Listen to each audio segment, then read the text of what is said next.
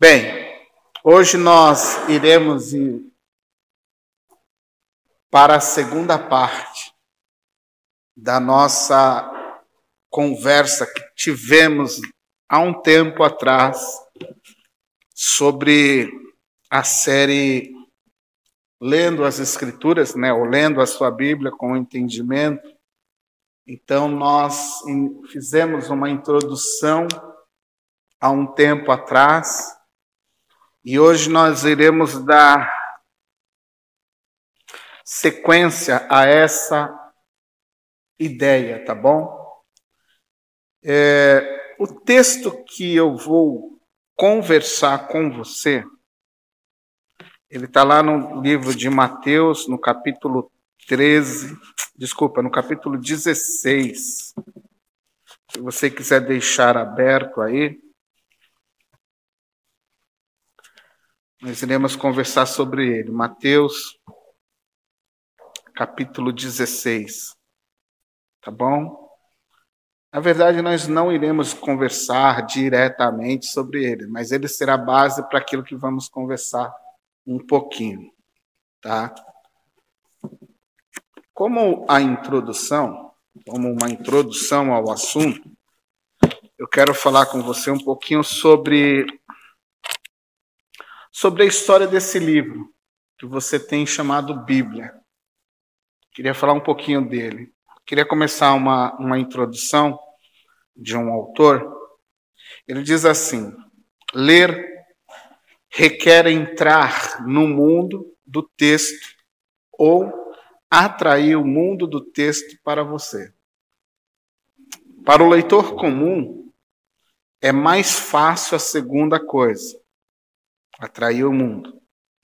Desenhar o texto em seu próprio mundo, perceber essa realidade da Bíblia, também é a realidade das pessoas. Então, o que, que o autor está falando aqui? Que, que a leitura, principalmente a leitura bíblica, ela requer que você entre no mundo do autor bíblico ou que você atraia o mundo dele para você, para o seu mundo. Então essa é a ideia central das escrituras. Sim, é um num contexto geral.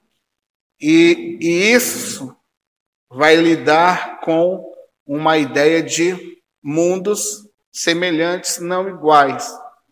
Mas, por exemplo, há coisas que determinados autores bíblicos eles passaram que você possivelmente pode se identificar e passar não da mesma forma, mas de uma forma semelhante. Então ali você conecta os mundos, o mundo do autor bíblico com o seu mundo. Então é mais ou menos essa ideia que o autor aqui ele diz que ler quer existe essa necessidade de entrar no mundo do, do autor bíblico compreender este mundo do autor e vir para o teu mundo depois. Tá bom? Então, queria introduzir com esse assunto. Eu queria falar um pouquinho sobre esse livro, um pouquinho assim, bem resumido. Por exemplo, como é que você acredita, não, mas você sabe dizer como esse livro chegou até você? Você tem alguma ideia de como a Bíblia chegou até você? Tem mais?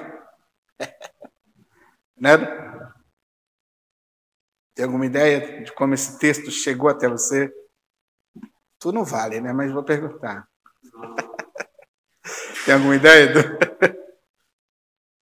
Veja, durante muitos séculos, houve uma transmissão, foi transmitido oralmente tudo aquilo que foi acontecendo entre o povo judeu. Então, durante séculos, as pessoas se reuniam e alguém transmitia para essas pessoas o que aconteceu com o seu povo e os seus antepassados. Então, aconteceu lá aquele registro, aquela história de Moisés. A geração seguinte foi transmitindo essa história oralmente. Então eles tinham uma técnica não muito semelhante à nossa hoje, mas eles gravavam assim muito com detalhes e de exatidão. Assim, eles passavam ponto a ponto corretamente a história para frente. Então, gerações e gerações foram transmitindo essa história. Filho, pai transmitia para o filho, o filho crescia, transmitia para os filhos, e assim sucessivamente. Porém, em um determinado momento da história, é, como esses homens foram indo de um lugar para o outro, houve um tempo em que eles, for, em que eles foram banidos do seu país, do seu império, foram para dentro de outros impérios. Essa história começou agora a não mais ser dita. Ela começou a ser dita, mas também ela começou a ser registrada. Eles começaram a registrar os textos. Começaram a registrar a história de Noé, a história de Moisés. Foi a história de Josué. Eles vão construindo agora a sua própria literatura. Uma tradição oral começa a perder força e começa a nascer o texto bíblico. Então, a primeira Bíblia que vai nascer dentro desse contexto é a Bíblia ou os textos do Antigo Testamento. Então, os textos do Antigo Testamento, eles vão surgir entre o povo judeu.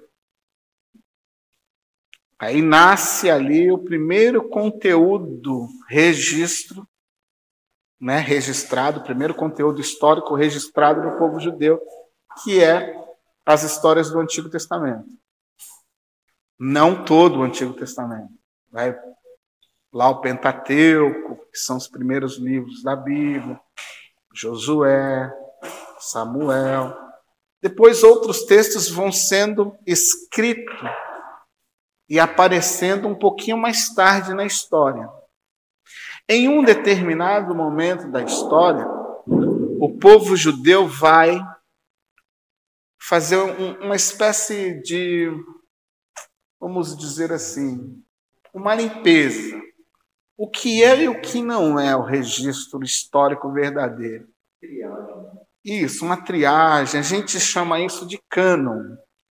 É uma régua que passa de medir, como se fosse um prumo para endireitar, tirar tudo que é imperfeições e deixar uma parede ali. Era mais ou menos uma régua para deixar uma parede niveladinha, bonitinha. Então é mais ou menos essa essa ideia assim. Então isso a gente chama de cânon. Então eles começam, os judeus, eles começam a limpar os seus livros, a separar os livros que eles vão entender, livros canônicos e livros seculares. Então eles vão começar a identificar. Esses são livros que nasceram pela tradição que se originou lá em Moisés, originou lá em Abraão, essas histórias tal. Então eles começam a juntar toda essa história e fala: ó, isso aqui é o conteúdo. Aí nasce então, de fato, a Bíblia que Jesus usou, que é o Antigo Testamento. Ok? Até aqui tudo bem? Então tá. Sim. Mas é, o detalhe da Bíblia Católica, né? Que tem um acesso. Ah, sim, sim o conteúdo, isso, eu não, eu nem entrar nesse detalhe, mas existe, por exemplo, na Bíblia Católica, ela é a mesma Bíblia que nós temos aqui. Não há diferença. Essa minha Bíblia aqui é uma Bíblia católica. Ela contém os livros deuterocanônicos, que são livros não inspirados, porém com um valioso conteúdo histórico. Então, por exemplo, o livro de 1 Macabeus é um livro importantíssimo para entendermos um período de 400 anos em que Deus não falou diretamente com seu povo. É, diz, se fala de um tempo de silêncio por meio de profetas. Os profetas silenciou-se. Deus passou lá um silêncio nos profetas, não surgiu mais profeta durante esse período, pelo que a gente sabe. Porém, o profeta vai aparecer novamente lá no Novo Testamento, que é o profeta João Batista. Ele aparece lá. Então vamos supor, Malaquias, um, um dos últimos profetas, e vai aparecer depois João Batista lá na frente. Nesse período, a gente fala que é o período intertestamentário. Neste período intertestamentário é que entra o livro de Macabeus, que conta a história da, da dinastia dos Macabeus, da luta que eles enfrentaram, investiram contra os impérios e assim por diante. Tá bom? Então, esses livros deuterocanônicos, eles são livros históricos, importantes, não inspirados. Não são palavra de Deus. Eles estão aqui só como um conteúdo histórico, tá bom? E dentro desse contexto, nascerá uma versão bíblica chamada Septuaginta ou 70.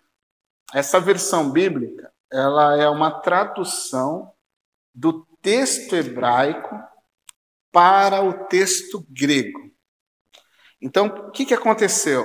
Quando os judeus foram espalhados dentro do império ou dos impérios pelos quais eles foram subjugados, houve-se uma necessidade, o povo judeu começou a, a falar ou a se apropriar da cultura helenística ou da cultura grega. Esse era o grande plano de Alexandre, fazer com Alexandre o Grande, né?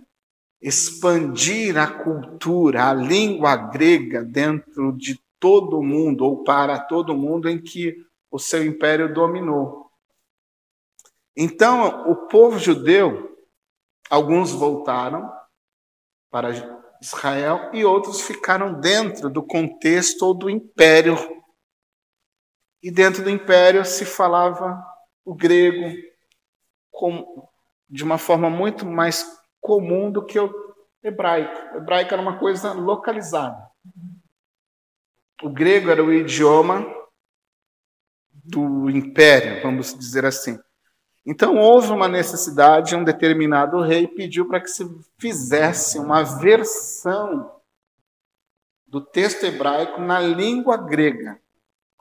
Por que eu estou contando isso? Porque quando você vai para o Novo Testamento, o texto que de fato os apóstolos, Jesus, vão usar é o texto chamado Septuaginta.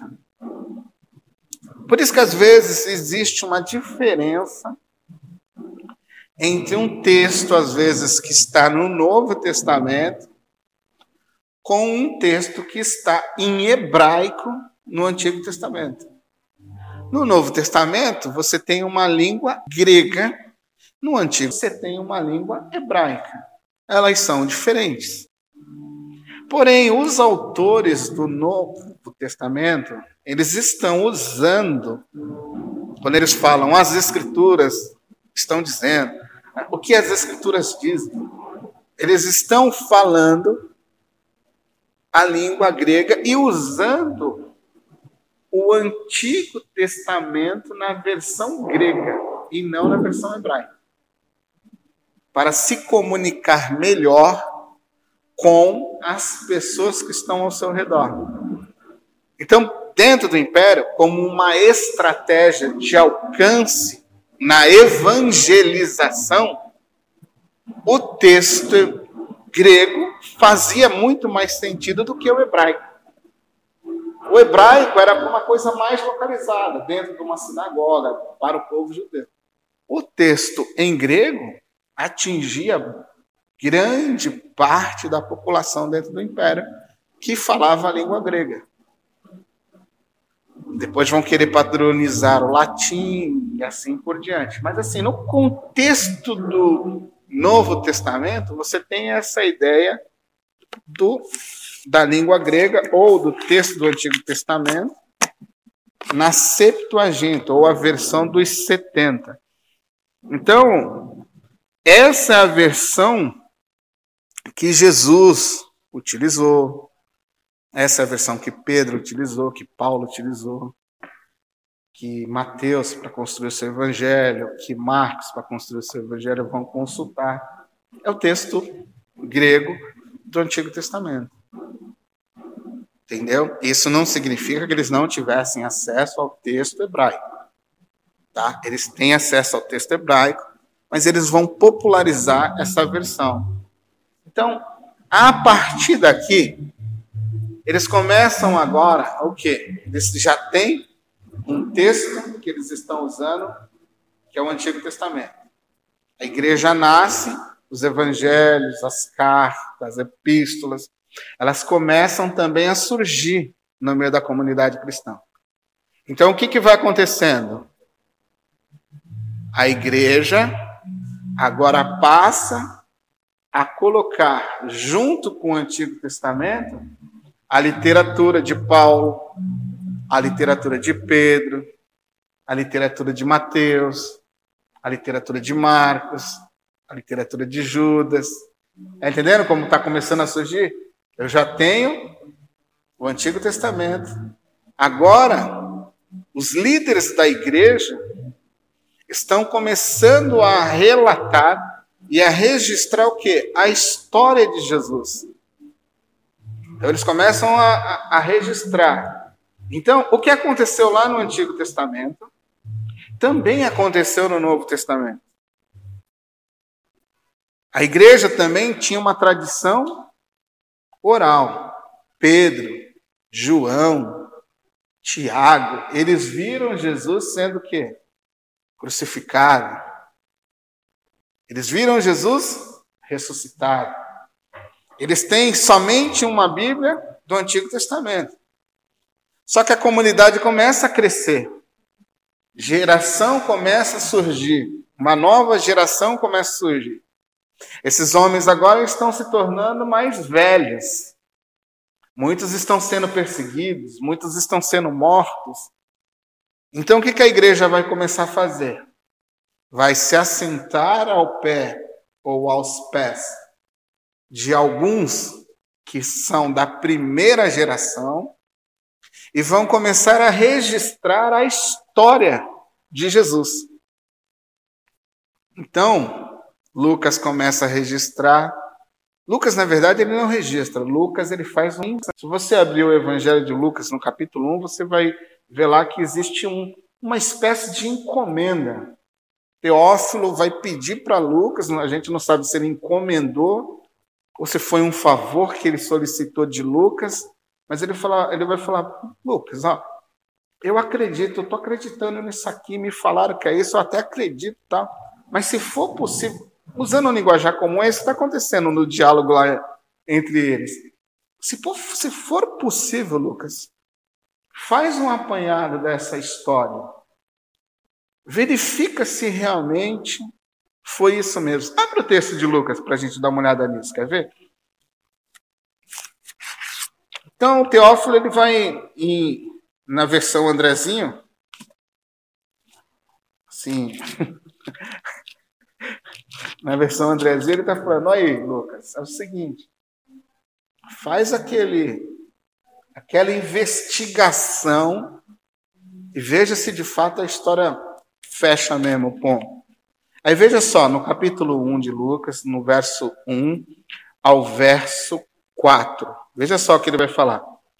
Muitos tentaram escrever a história dos acontecimentos que se cumpriram entre nós tal como nos transmitiram. Olha aqui, ó.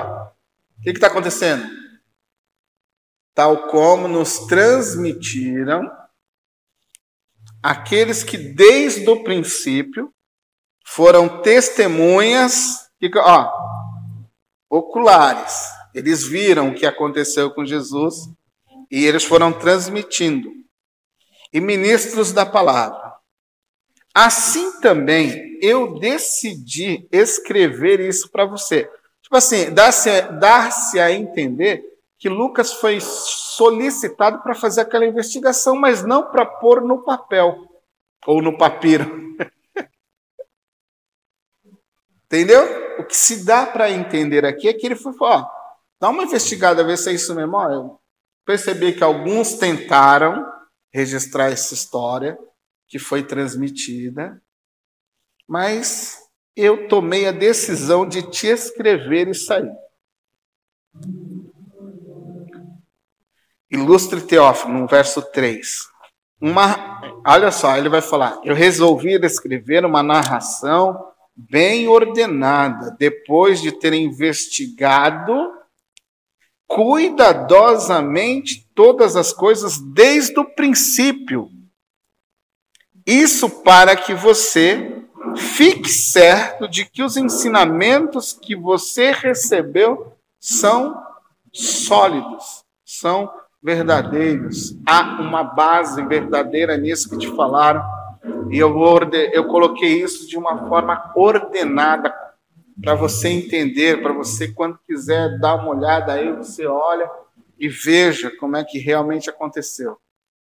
Então, o trabalho de Lucas foi mostrar para Teófilo que tudo aquilo que Teófilo recebeu como artigo de fé era verdade. Mas o que, que você percebeu que você tem aqui? Uma transmissão oral, está sendo transmitido oralmente, né? Por pessoas que viram, foram testemunha oculares. Então, possivelmente, nós temos aqui Lucas numa segunda geração já. Então, Lucas agora está registrando essa história, assim como Marco registrou, assim como Mateus registrou, assim como João registrou. Lucas registra dois livros, Lucas, o Evangelho e a e os outros vão entrando no contexto aqui como correção, direção, orientações para a igreja. A igreja está com um problema, surgiu um problema interno numa igreja, a igreja não sabe lidar com aquele problema, então o apóstolo que possivelmente plantou, plantou aquela igreja, ela cresceu, ele agora vai orientá-la. Então é isso que Paulo vai fazer muitas vezes. Algumas vezes é um pedido, uma solicitação, às vezes é um agradecimento. Então as epístolas vão surgindo nesse contexto. A igreja vai olhando esse conteúdo e ela vai falar: olha, agora nós temos que separar este conteúdo. Você lembra lá como aconteceu lá no Antigo Testamento? Agora está acontecendo aqui no Novo Testamento. Temos que separar esse conteúdo daquilo que é verdadeiro e daquilo que é falso. Então, com o passar do tempo, o que aconteceu lá no Antigo Testamento está acontecendo também no Novo Testamento. A igreja foi agregando documentos que ela entendeu que eram, eram documentos confiáveis e ela foi juntando esses documentos a tudo aquilo que eles já entendiam que era confiável no Antigo Testamento. Então eles juntam tudo isso, aí a igreja começa a olhar tanto o Antigo Testamento como o Novo Testamento. O judeu hoje, o ortodoxo, não que não aceita Jesus como Messias, não o reconhece como filho de Deus nem como Messias, ele continua só lendo o Antigo Testamento. O judeu que se converteu a Cristo, ele entendeu que Jesus é o Messias,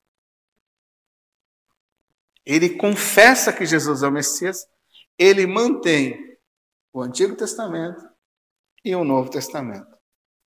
Eu que não sou gentil, nem você, talvez não seja gentil, não. Eu que não sou judeu, nem você, possivelmente, talvez, eu não sei, não seja um judeu. Você mantém o Antigo Testamento e o Novo Testamento.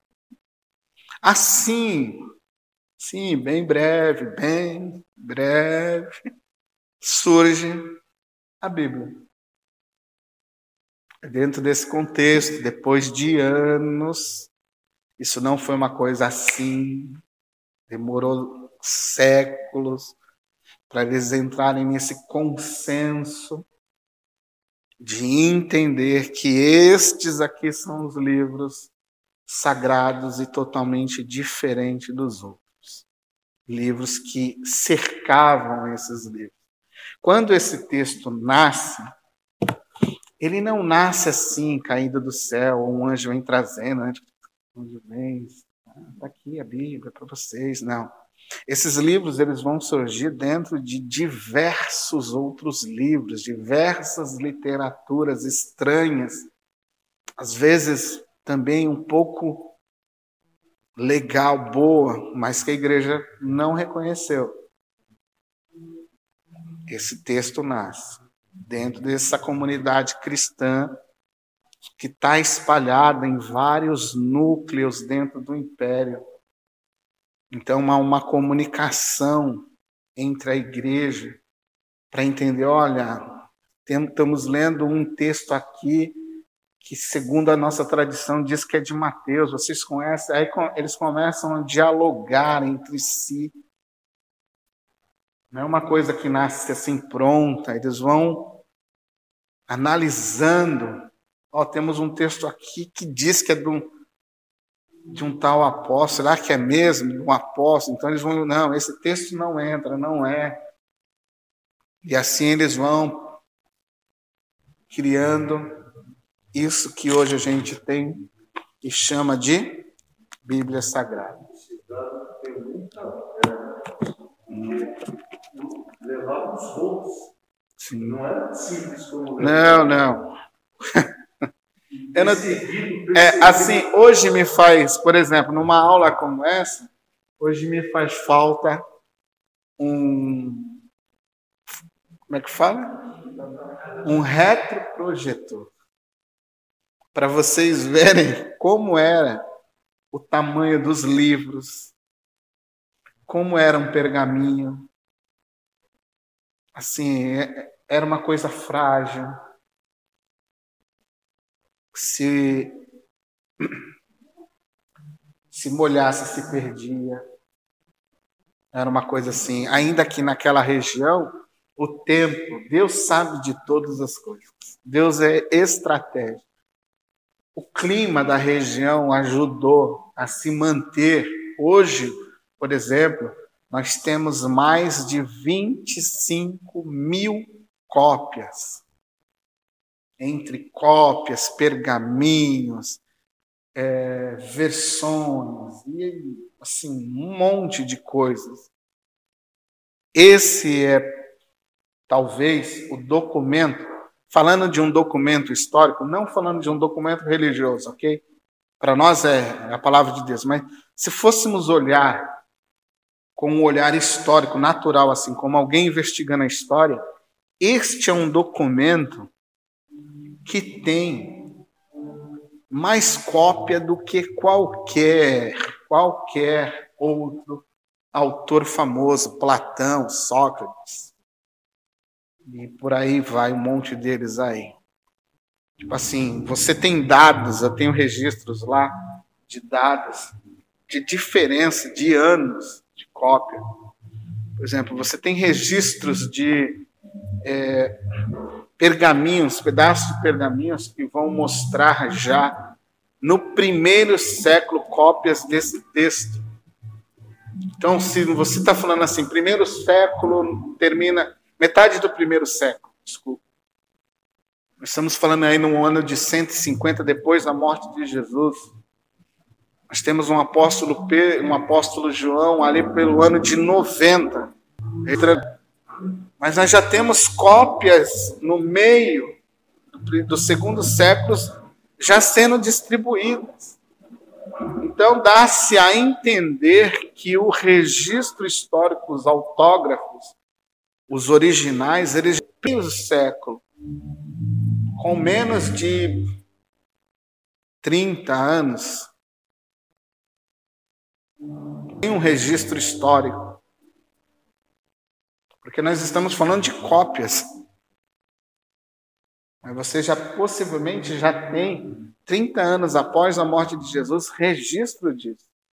Mas nós estamos falando em um contexto onde fazer um livro era muito complicado, não era uma coisa fácil e distribuída assim como porque na nossa mente moderna tudo é fácil. Você cria um texto no Word,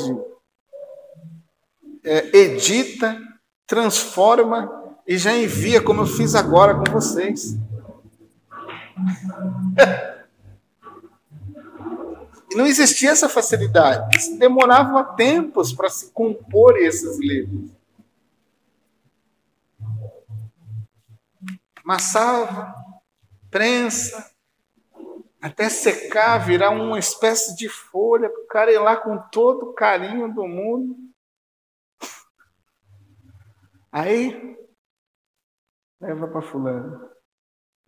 Aí vai fulano, olha, aqui o apóstolo Paulo mandou para você. Que o apóstolo Paulo mandou? É, mandou. Peraí. Prensa, papel. Então agora manda essa cópia para fulano. Aí chega lá no fulano, mesmo prensa. Manda essa cópia para Beltrano. E assim vão surgindo as cópias.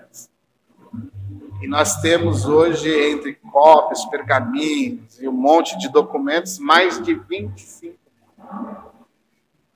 É o maior registro histórico que pode ser investigado, acima de qualquer outro documento histórico que se tenha notícia hoje. Nenhum documento. Assim, quando você fala de Platão, se não, eu não vou falar, que eu talvez possa errar. Mas, por exemplo, se fala muito de Platão hoje, né? Um homem histórico, mas a quantidade de cópias daquilo que ele compôs é mínima. E há um registro entre a, o original e a cópia, há um espaço de tempo assim fenomenal, coisa que não acontece com o Novo Testamento.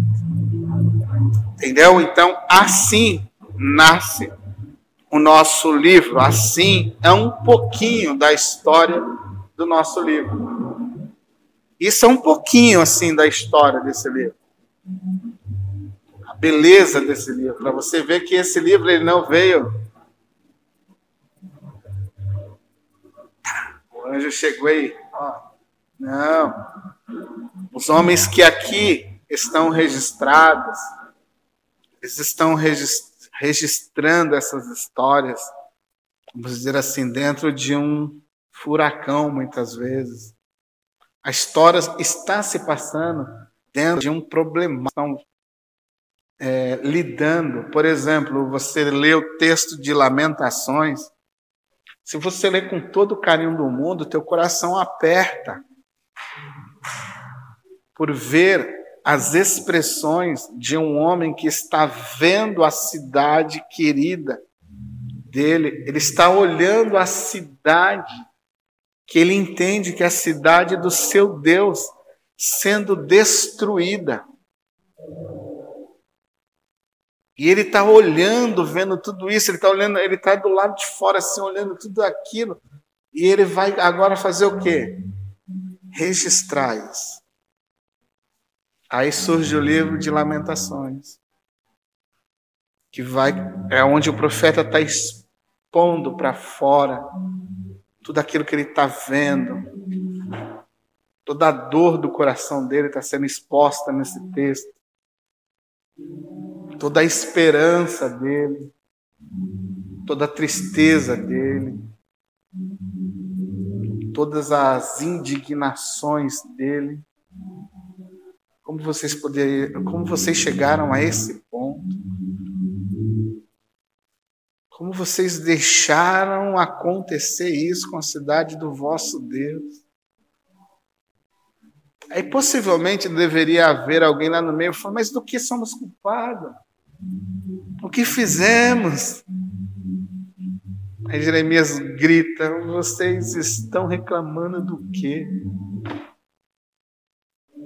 Vocês são culpados dos seus próprios pecados, do que vocês se queixam.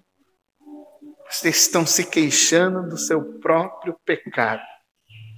Não tem do que se queixar. Vocês devem agora sofrer o que vocês plantaram. Vocês devem agora colher aquilo que vocês plantaram. Porque agora a mão de Deus, o juízo de Deus está sobre vocês. E isso ele vai colocando, ele vai botando para fora o seu coração. Então, esses homens estão passando por problemas assim complicadíssimos. Assim como alguns salmistas vão expor o seu coração diante de dilemas e dificuldades extremas. Eles vão mostrar para o seu público, através de uma canção, através de uma oração, o que está acontecendo dentro deles. Quando você vê registros, por exemplo, nos Salmos, né? Onde está o teu Deus? A alma perguntando, né? um diálogo entre ele mesmo, entre o autor e a sua própria alma. Onde está o teu Deus? Aonde está o teu Deus? Aquieta-te, aquieta-te, minha alma. Aquieta-te, minha alma. Ou, por exemplo, você vê lá Jó exclamando depois de, nos versos anteriores, quase ter blasfemado contra Deus, quase colocado o dedo na cara de Deus e falar: Olha, se tivesse um juiz entre eu e você, ele está falando para Deus isso. Se houvesse um juiz entre eu e você, ele me daria razão. Porque eu sou justo. Aí na baixinha mais um pouquinho vai falar, mas todavia o meu redentor vive. mas tem um diálogo anterior aí, onde ele está indignado. Não é? Por quê? Porque naquele período era uma ideia de justiça entre justo. Era mais ou menos assim: se eu sou justo, eu não devo sofrer. Porque o justo tem a benção de Deus. Quem faz o mal é que deve sofrer.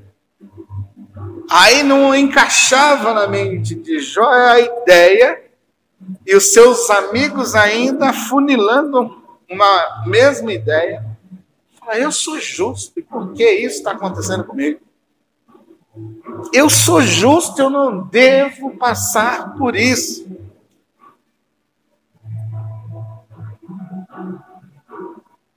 Mas só que lá no finalzinho já vai falar assim: olha,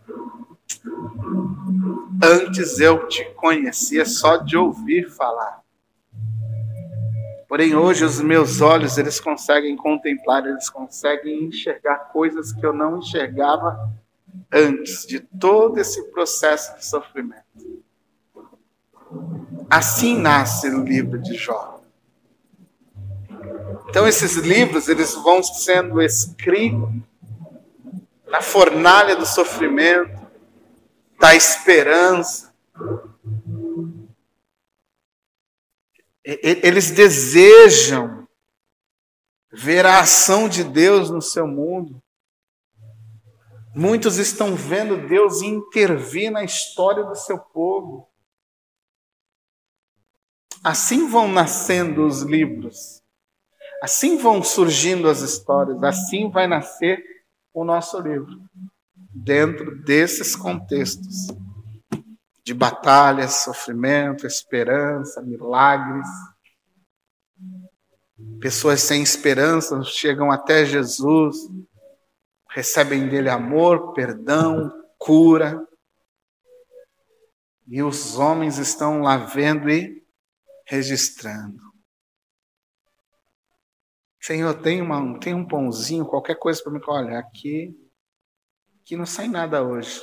Olha, mas até um cão come da migalhinha que cai da mesa do seu Senhor. Eu tenho esse direito. Eu nunca vi uma fé tão grande como a tua. São esses contextos que os autores vão olhando e vão colocando, porque são contextos que falam da nossa vida. E assim surge esse livro. Em meio a batalhas, em meio a sofrimento, em meio a perseguições. Assim nascem, vão nascendo as mensagens deste livro. Em meio a aprisionamentos, como o de Paulo, uma, duas, três vezes aprisionado. E lá no finalzinho da, da carreira dele, ele está aprisionado e sem ninguém. Sozinho. Escrevendo uma carta para o filho dele, Timóteo, falando: Olha, se possível for, quando vier, traz a minha capa, uns livros, Os pergaminhos. Me traga algumas coisas que eu necessito, porque fulano me deixou, cicano. Eu estou só. Aí nasce as epístolas de Paulo a Timóteo. Ou epístolas como Efésios. Epístolas que vão nascer dentro de um contexto onde um homem está aprisionado mas declarando a glória do seu Rei, do seu Cristo. Assim nasce esse texto aqui, esse texto que você tem nas suas mãos. Ele, é, são histórias que vão nascer para nós com lágrimas, sangue, sofrimento, fome, escassez, Deus vai registrando isso para as gerações posteriores entenderem que nem tudo é flores dentro do Evangelho. Para entenderem que esses homens nos. Eles olharam em toda circunstância para Jesus. Eles olharam em qualquer circunstância para o seu Deus. Eles aguardaram o seu Deus intervir na história deles.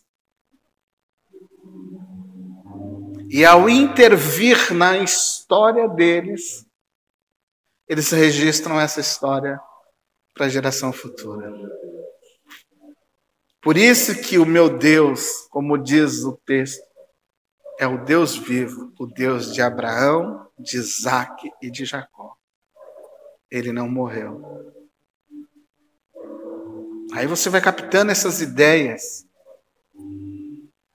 Esses homens estão na fornalha da aflição, muitas vezes, mas estão ali. Ele é Senhor da nossa história. Assim surge esse livro. Então, quando você estiver lendo esse livro, lembre dessas histórias. Eles não nasceram por acaso, eles nasceram por vontade de Deus, que interviu na história humana. E esses homens viram esse Deus intervir nas suas histórias. E por inspiração divina, eles registram essas histórias para a geração futura. Mas só que são histórias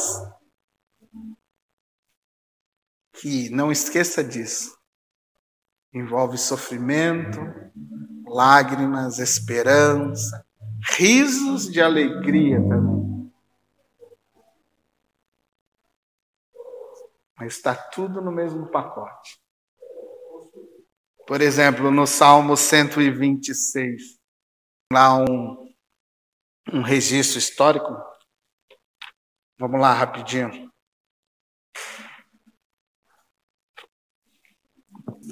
Que eu acredito ser um dos registros históricos.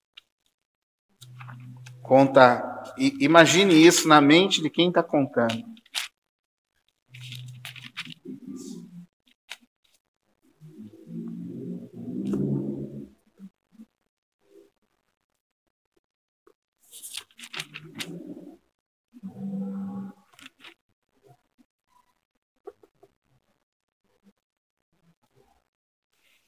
Veja só, talvez a minha versão esteja um pouquinho diferente, tá, gente? É, quando o Senhor fez regressar os exilados de Sião, veja só, é, é tenta é, entrar na mente dessa pessoa. Veja o que ela está dizendo. É, durante um período eu estava exilado. Eu estava fora do meu país. Eu, eu tinha sido expulso do meu país. Agora, o Senhor fez com que o seu povo, ou ele, regresse para Sião. Aí ele fala assim, ó, pare, parece que eu sonhava. Tipo assim, não é real, não está acontecendo. Eu acho que isso não pode ser real, isso não pode estar tá acontecendo. Nossa boca se encheu de sorriso, de alegria. A nossa língua soltou brados de alegria. Você consegue ver a emoção desse, deste homem, desse grupo, dessas pessoas? Ele está registrando o que está acontecendo com eles. Esse nosso Deus nos fez regressar.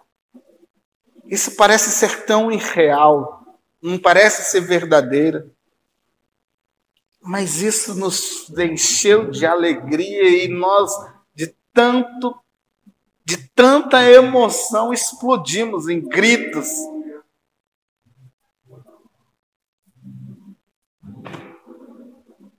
Até as nações ao nosso redor disse: Olha só, até as nações estão testemunhando o que está acontecendo conosco? Grandes coisas fez o Senhor por eles. Grandes coisas fez o Senhor por nós. Agora ele está falando. Eles falaram, agora nós estamos também testemunhando. Grandes coisas fez o Senhor por nós. Por isso estamos alegres. O Senhor nos fez regressar dos nossos cativeiros, como torrentes do rio Negueb. Agora vem, olha só. Houve um momento lá atrás da história deles, onde eles semearam com lágrimas. Os que semeiam entre lágrimas, com alegria colherão. Ao partir, partem chorando, carregando as suas sacolas de semente. Mas ao voltar, eles voltam com alegria, carregando seus feixes. Entende o que está acontecendo aqui? Então, quando você lê uma história dessa, registrada nesse livro, é para você e eu entendermos que há momentos da nossa história que são tristes, que são semeados com lágrimas. Mas existe um Deus que intervém a nosso favor também. Existe um Deus que transforma o ambiente e nos deixa como pessoas que sonham. Isso, às vezes, é muito bom saber. E é assim que nasce o nosso livro.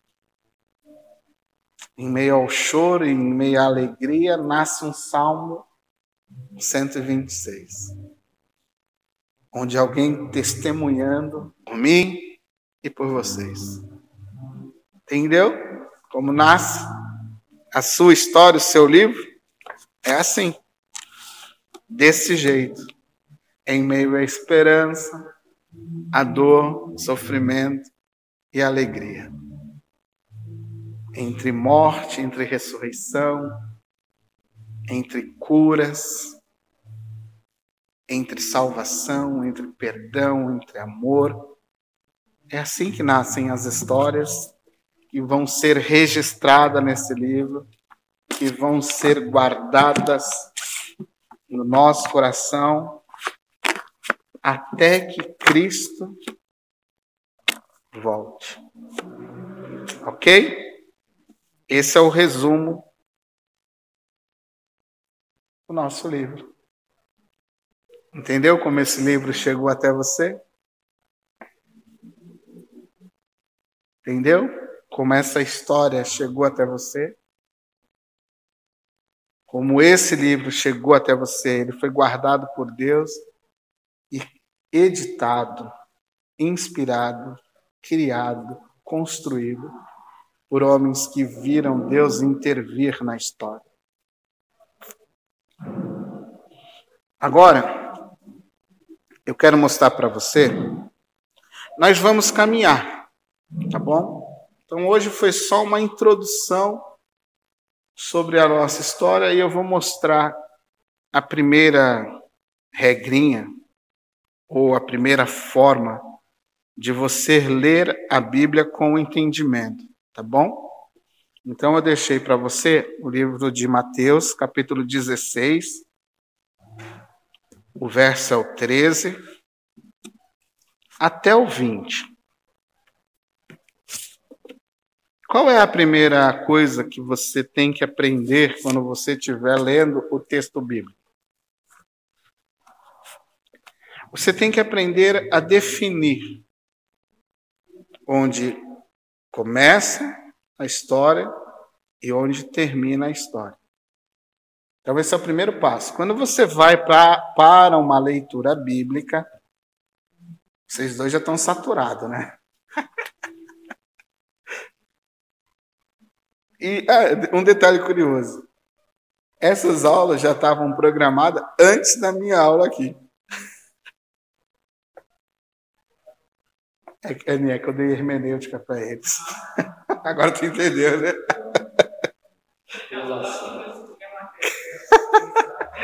Foi hermenêutica. É, então você tem que, assim, é muito sábio e importantíssimo você entender onde começa a história e onde ela termina. Qual é o perigo aqui? Porque você tem que saber desse início, desse meio e desse fim.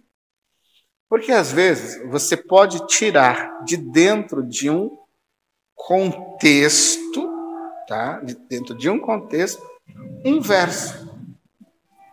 E a partir deste verso, você construir algo mirabolante ou sair de cena ou entrar em cena, dependendo do, de uma coisa que você queira. Então, quando você tira, a gente fala, a gente chama esse começo, meio e fim de contexto. Quando você tira do, uma frase do seu contexto, ela perde o significado. E você pode dar a ela o significado que você quiser porque você retirou ela do seu contexto e deu a ela essa frase, essa oração, o significado que você tem em mente. Entendeu? E aqui, quando você faz isso, a história nos ensina que muitas pessoas fizeram isso e a partir disso, elas construíram coisas esquisitas. Por exemplo, a respeito de Jesus. Entendeu? Porque tiraram do seu contexto ou deram à, frase um sentido que não existe no seu contexto. Então, um texto, ele tem começo, meio e fim. Ele não está lá de alegre. O autor, quando coloca uma história dentro desse texto, ele tem um objetivo a atingir. Ele deseja falar alguma coisa com essa história que ele registrou e colocou aqui dentro. Só que tudo só fará sentido se levar em consideração todo o contexto. Então, a primeira coisa que você tem que aprender é olhar e definir onde começa e onde termina a história. Por exemplo, o texto que eu pedi para você abrir, eu já deixei ele de propósito para te ensinar isso. Por exemplo, se você olhar, nós estamos no capítulo 16 de Mateus. Só que no capítulo 16 de Mateus tem uma história que começa no verso 1 e termina no verso 4. Depois, há uma outra história que começa no verso 5 do mesmo capítulo de Mateus até o verso 12. É uma outra história. Depois você tem uma história que é a nossa história, que começa no verso 13, termina no verso 20. Depois você vai ter uma outra história que começa no verso 21 e termina no verso 28. Então, no capítulo 16 de Mateus, você tem uma, duas, três, quatro histórias. Entendeu?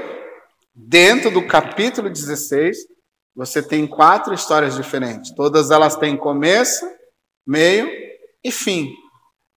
Se você olhar depois na sua casa, dá uma olhadinha lá, você vai ver que tem uma história, duas histórias. A nossa história é a terceira história dentro do capítulo 16. Depois dela tem mais uma história. Então, no capítulo 16, você não tem uma única história. Você tem quatro histórias, quatro narrativas diferentes. Isso é muito importante quando você estiver lendo o seu texto. Uma, para você não fazer confusão, você precisa marcar os limites, onde começa e onde termina uma história. Hoje, se você tiver com uma Bíblia impressa, você verá que os editores eles colocam às vezes uma um título acima de cada história. Isso é um facilitador. Isso nos ajuda um pouco. Porém, epígrafo. Tu ia falar alguma coisa, né? Agora que eu Agora eu. Tu entendeu? Qual é a primeira coisa importante para você entender bem um texto? É demarcar, pontuar onde começa o texto e onde termina o texto, para que todo o conjunto daquele texto faça sentido. Então não se engane com os versos soltos. Tipo assim, os capítulos, eles têm a marcação dos versículos. Mas nem sempre os versículos vão nos ajudar. Vou te dar um exemplo. Abre comigo o texto de João. Eu gosto, texto, eu gosto de usar sempre esse texto como exemplo.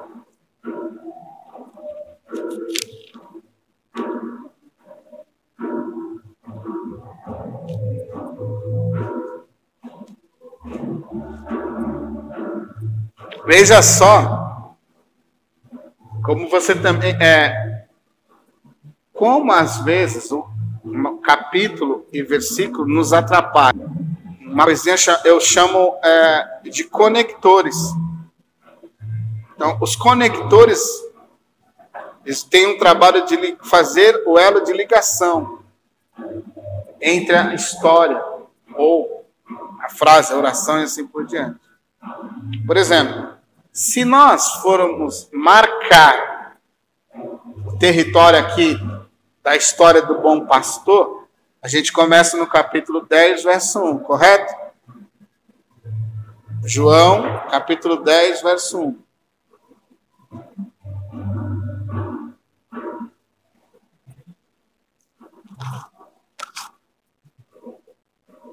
Não é isso que está aqui? A história começa aqui, sim ou não? Quem acha que a história começa aqui? Eduardo não vale, Fernando não vale e talvez a Ana também não vale.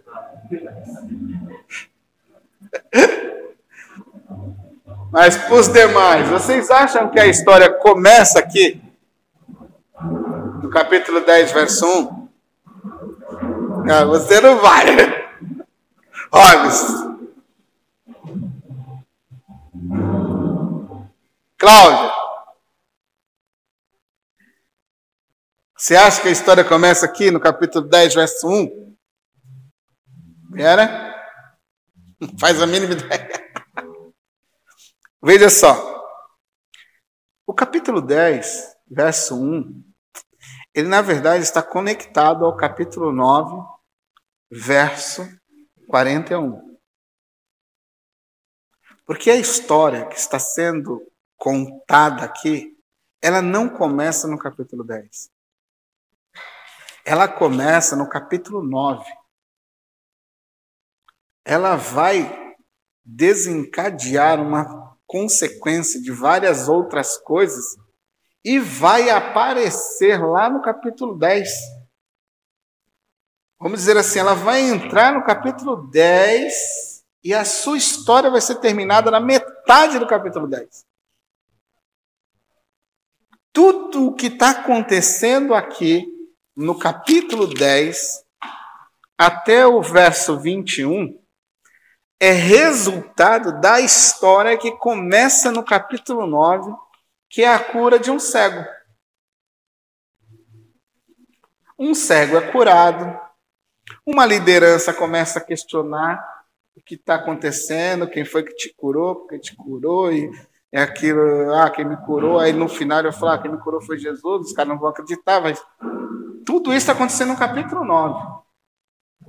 Quando chega no capítulo 10, você vai ver que o Jesus está conversando com esses homens no capítulo 9 ainda, no verso 39. Então Jesus disse: Olha só, 9, 39. Então Jesus disse: Eu vim a este mundo para realizar um julgamento, a fim de que vocês vejam o que não estão vendo. E, o que, e aqueles que estão vendo, ou seja, esses líderes, se tornem cegos. Alguns fariseus, olha o verso 40, alguns fariseus que estavam por ali ouviram isso e disseram: Será também nós, será que nós também somos cegos? Então a, a, a, disputa aí, a, o diálogo está acontecendo. Aí no verso 41, Jesus diz: Vocês, é, se vocês fossem cegos, vocês não teriam pecado. Mas vocês dizem: Não estamos vendo. Então, o pecado de vocês permanece. Entendeu? Se vocês fossem cegos, vocês não teriam pecado. Mas como vocês dizem que estão vendo, estão olhando, estão observando tudo, então vocês vão permanecer no pecado. Aí agora ele continua. Veja só. Eu garanto, portanto, como é que está na tua versão aí? Em verdade. Quem tem outra versão? Na tua tem? Em verdade. Veja só, aí ele está continuando, agora ele está dando uma ênfase. Ele não terminou a conversa no capítulo 9, ela continua no capítulo 10. Ela está entrando no capítulo 10.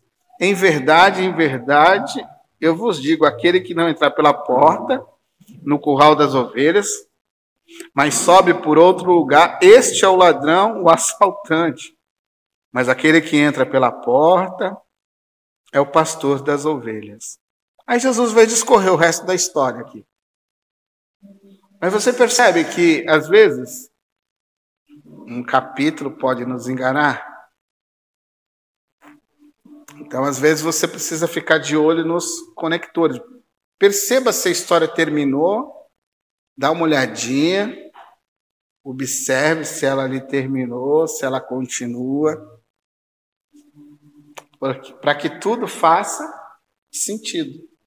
Então, o que Jesus está relatando em parte, como os autores ou os editores colocaram no capítulo 10, nada mais é que é o resultado de uma história que começa no capítulo 9. Ok? Então, a primeira coisa que você deve fazer quando estiver lidando com o texto bíblico, qual é? Fabiano, o que, que você tem que fazer quando estiver lendo o texto bíblico agora? Ó, marcando o início, o meio e o fim das histórias. Para que a história, como um contexto todo, faça sentido. Entendeu? Você não pode trabalhar textos só com pequenas frases. Assim, você pode usar a pequena frase mas você não pode tirar ela do seu significado dentro desse contexto. Às vezes você pode ressaltar uma frase daquele contexto, mas você não pode tirar uma frase do contexto e dar a ela um outro significado, uma outra ideia. Mas isso a gente vai ver depois, em outras aulas. Hoje. Opa! É isso aí mesmo. O que a Ana está falando é que existem pessoas que pegam este verso de Filipenses e fala assim: tudo posso naquele que me fortalece. Aí eles usam este verso, é como se fosse uma proclamação, é, tipo assim, não me acontecerá nada. Vamos dizer assim, nas entrelinhas, é mais ou menos, é mais ou menos isso que a pessoa está dizendo. Tudo posso naquele que me fortalece. Eu sou vitorioso. Nada vai me acontecer de mal. Tudo posso naquele que me fortalece. Então, se vendeu durante muitos anos, de uma forma muito maçante, uma ideia de um crente que não padece, de um crente que não sofre, de um crente que é muito vitorioso, só é vitorioso. Então se vendeu muito a, a, a ideia para um público não cristão. Ah, vem para vem para Jesus que ele vai te dar tudo. Nele você tem tudo. Nele você e como eu mostrei para você nessa noite, esse livro ele não fala só de vitórias, ele fala de decepções, de, de tristeza, de agonias da nossa alma, ele fala de momentos assim complicadíssimos que seres humanos que acreditaram em Deus passaram. Mas algumas pessoas nos venderam essa falsa ideia de que tudo podemos naquele que nos fortalece. Não, sim. Elevo os meus olhos para o monte de onde mas o monte é o obstáculo Sim. dele. Sim. Aí ele já pinta uma outra coisa. uma outra ideia, né? O, o, o obstáculo está lá. Ele está clamando de onde? Mas veja só. É, agora, olha o verso no seu contexto. Paulo está falando que ele pode padecer tanto necessidade ele sabe padecer a necessidade, como ele também sabe usufruir de todo o ganho que ele conquistar em Cristo Jesus. Eu posso estar na escassez, como também eu posso ter em abundância. Independente disso, em qualquer circunstância da minha vida, tudo posso naquele que me fortalece. Posso passar escassez, como posso também usufruir em momentos de um bom salário. Mas tudo posso, independente do meu momento, tudo posso passar. Porque eu me fortaleço nele. É nesse contexto que ele está falando. E é interessante, se você olhar um pouquinho mais à frente, depois da carta, você vai ver que o contexto ele vai se ampliar. Isso está lá em Filipenses capítulo 4, tá bom? Depois, se você quiser ver em casa. Se você depois der mais uma olhadinha no finalzinho, para o finalzinho do texto, ele vai.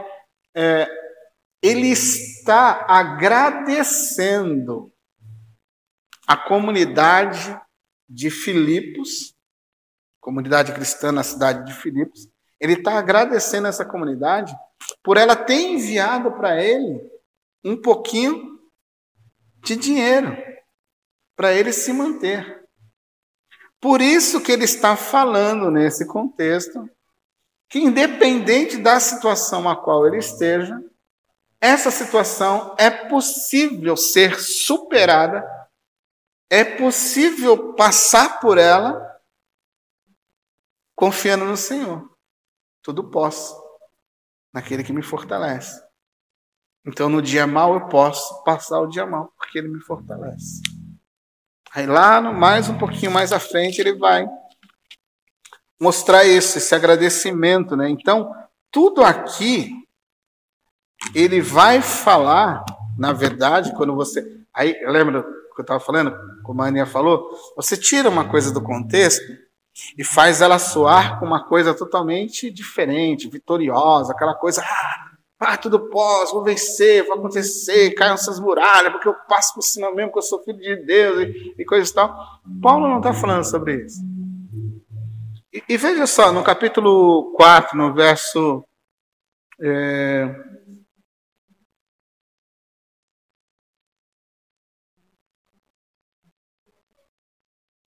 Ah, por exemplo, no verso 16.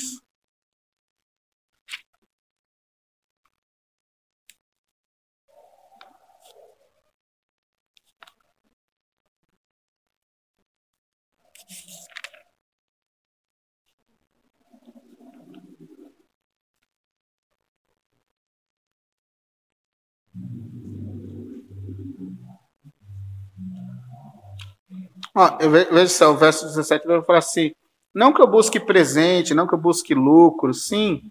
Eu busco lucros que aumente a conta de vocês. No caso aqui, ele está falando de lucros espirituais, tá? de coisas relevantes. Ó, recebo tudo, estou com abundância, tenho sobras ao receber de Epafrodito o que vocês me enviaram. Então, o contexto do capítulo 4 é um contexto onde ele está exaltando a, a prontidão desses irmãos ao favor dele. Ele está reconhecendo tudo aquilo que ele recebe desses irmãos como forma de suprir as necessidades dele. Por isso que lá no verso 13, ele vai falar: Tudo posso naquele que me fortalece. Mas se você vê os, os versos anteriores, por exemplo, no capítulo, no verso 10, ele vai começar assim: ó, Muito eu me alegrei no Senhor, pois finalmente vi de novo vocês crescerem. É, vocês já tinham esse interesse, porém faltavam a, a, faltava a oportunidade de vocês demonstrar isso. O que, que ele está falando aqui? Demonstrar essa oferta. Tipo assim, ele está exaltando de alegria, ele está agora escrevendo uma carta de gratidão a esses irmãos que supriram a necessidade dele. Ele está exaltando. Quando você vê todo isso no começo, no meio, no fim, quando você lê o começo, o meio e o fim, isso aqui dentro. A alegria dele ver esses irmãos crescendo, a alegria dele em ver esses, esse, esse grupo de irmão que também não é muito rico e suprindo a necessidade dele que está preso.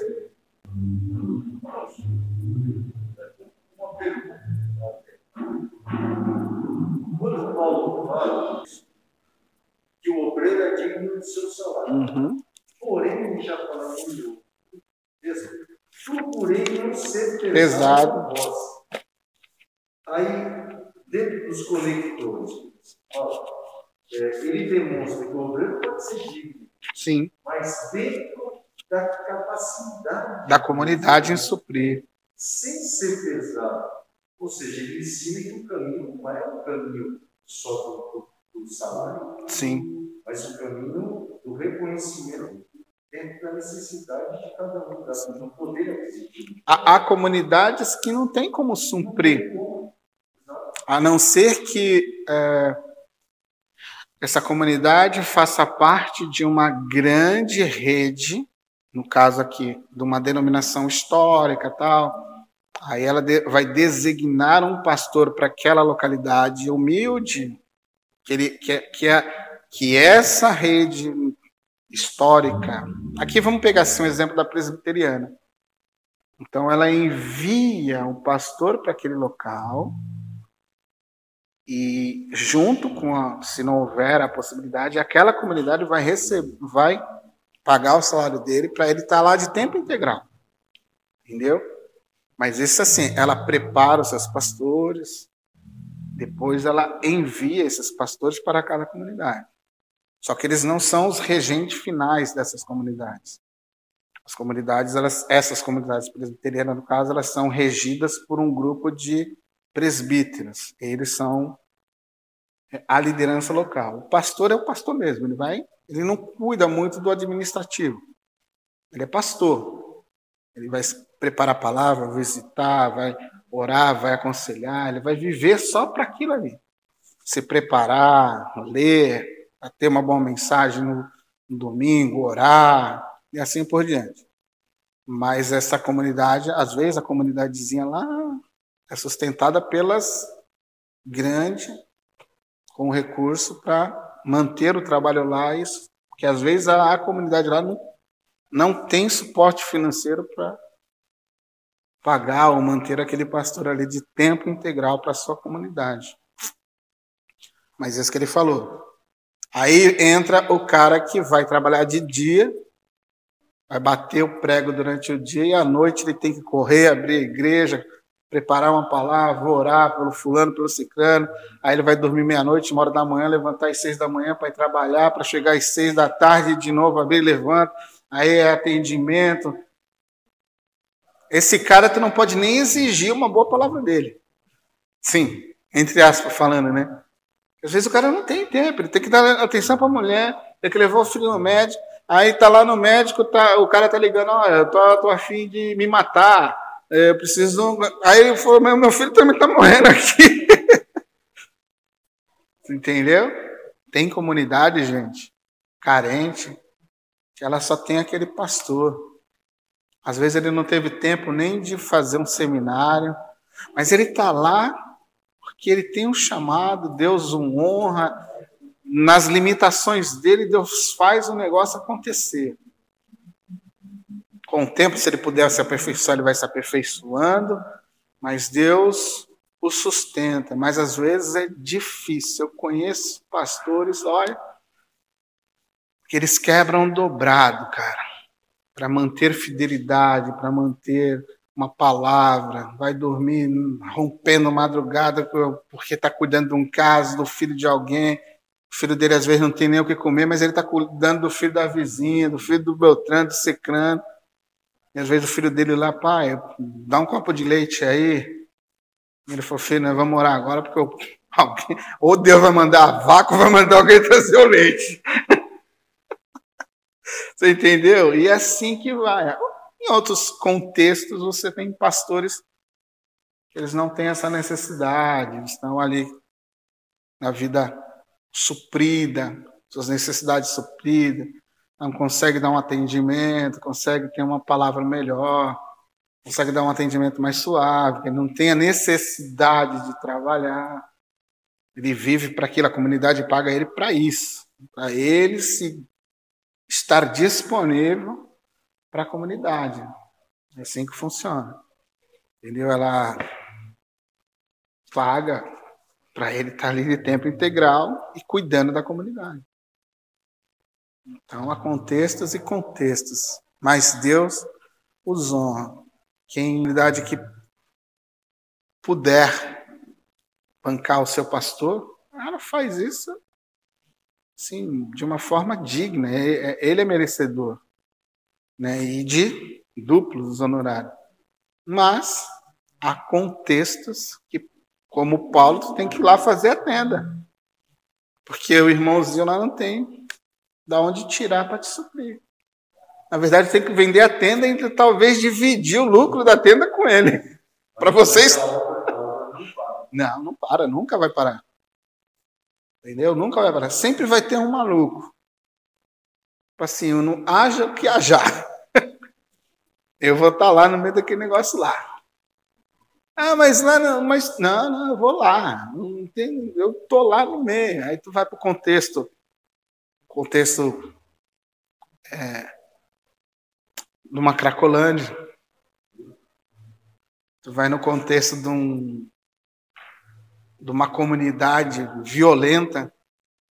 Aí tu inicia um trabalho lá no núcleo da comunidade, no meio das palafitas. Tu vai lá, tem uma igrejinha, assembleia, não sei da onde, o Jesus queima os sapatos de fogo e mas estão lá, levando o evangelho. Às vezes muitos pastores não entram lá, mas teve um maluco que foi lá e meteu uma igreja lá dentro e está salvando vidas lá dentro. Sem ganhar, às vezes, um centavo. E é assim que Deus faz, a obra dele não para, gente. A obra dele não para. Ele vai levar isso até o final, até onde ele achar que é necessário levar. Talvez eu e você não entre. Eu estava contando para alguém um dia desses não sei para quem. Mas eu estava contando isso para alguém. Eu e um, eu tive um, tive um discipulador um tempo, durante anos ele cuidou da minha vida. E um dia nós fomos fazer uma visita num desses núcleos violentos, nessas comunidades que tu entra assim nos bequinhos, tu vai entrando nos bequinhos ali, bequinho aqui, aqui, pai, pai, pai, tu vai entrando. Aí lá no meio do buraco lá, nós estávamos levando o evangelho para um determinado, uma determinada família. E aquele dia, ah, já lembrei para quem eu falei. Aquele dia, nós, nós, eu, ele, mais um, um grupo de pessoas estávamos em jejum. E nós fomos lá dentro daquela. Nós não estávamos em jejum por causa do ambiente. Era que era um dia que nós sempre tirávamos para fazer jejum todos juntos. E justamente naquele dia calhou de nós irmos fazer essa visita. Nós chegamos nessa visita lá. Um, um, um, um, barraquinho, gente. Tão simples. Tão simples. Simples assim ao extremo. Mas tão limpinho. Sabe aquele contraste? O ambiente ao redor, aquela coisa pesada. Aí tu entra naquela aquele barraquinho, naquele núcleo violento, droga, prostituição, alcoolismo. Aquele barraquinho simples. Aí a mulher, junto com a sua família, falou: Olha, preparei para vocês um pudim. Eu vou lá pegar. Aí quando, eu, quando ela virou as costas para pegar, ele me cutucou, foi, entrega o jejum agora. Eu falei, agora? Agora, vamos entregar agora. Porque a gente não pode fazer desfeito. Porque num ambiente tão humilde como esse, ela achou espaço para fazer um pudim nos servir. Aí nós ali, na hora, entregamos nosso jejum, pudim para dentro pregamos o evangelho, oramos, aquela família depois se rendeu ao Senhor Jesus. E é assim que acontece, gente. Tem uns malucos que vai lá para dentro do negócio e não tá nem aí. Porque Jesus precisa chegar lá. E tem maluco lá dentro que instala uma comunidade cristã lá dentro, porque às vezes eu e você não tem como chegar lá. Mas Deus salva um maluco lá dentro e faz com que um maluco gere vidas, cuide, salve. E depois envia para outras comunidades. Amém? Então, hoje nós vamos finalizar aqui. Uma introdução geral de como esse livro chegou até você. Agora você olhe para esse livro com mais carinho, entendendo as histórias que aqui estão, a história da vida dele, mas também a sua história. É a história de Moisés, mas também é a minha e a sua história. É a história de Davi, mas também é a minha e a sua história. É a história de Jesus, que é a minha e a história dele. A sua é com ele. Entendeu? Porque esse livro é a nossa história. A nossa história com Jesus. É a história de Jesus. A nossa história com Jesus. É a história de um Deus que nos amou de tal maneira que deu o seu Filho para nos resgatar e fazermos parte dessa magnífica história. A segunda coisa que você deve sair daqui já pronto e não pode esquecer, Fabiana, não esquece. Começo, meio e fim.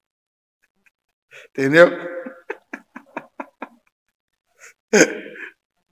Começo, meio e fim. Tá bom, gente? Sempre quando você for no texto, não tente isolar uma frase, um versículo. Tente ver como esse versículo lida com a turma de cima e com a turma de baixo. Lembra do exemplo da Aninha? Tudo posso naquele que me fortalece. Mas quando você vê os apartamentos de cima e os apartamentos de baixo, vocês vão ver que eles estão tudo no mesmo condomínio. Fazem parte tudo do mesmo edifício. E você não pode, todos os ambientes daquele prédio, os apartamentos são iguais. Então você tem que olhar sempre, andar de cima, andar de baixo. Nunca tirar o seu texto do contexto. Tá bom? Como Edu falou, Aqui sempre as pessoas vão estragar uma mensagem, uma ideia bíblica correta quando ela tira do seu contexto ou, como ele estava falando, dá um outro significado ao monte. Entendeu? Vamos orar?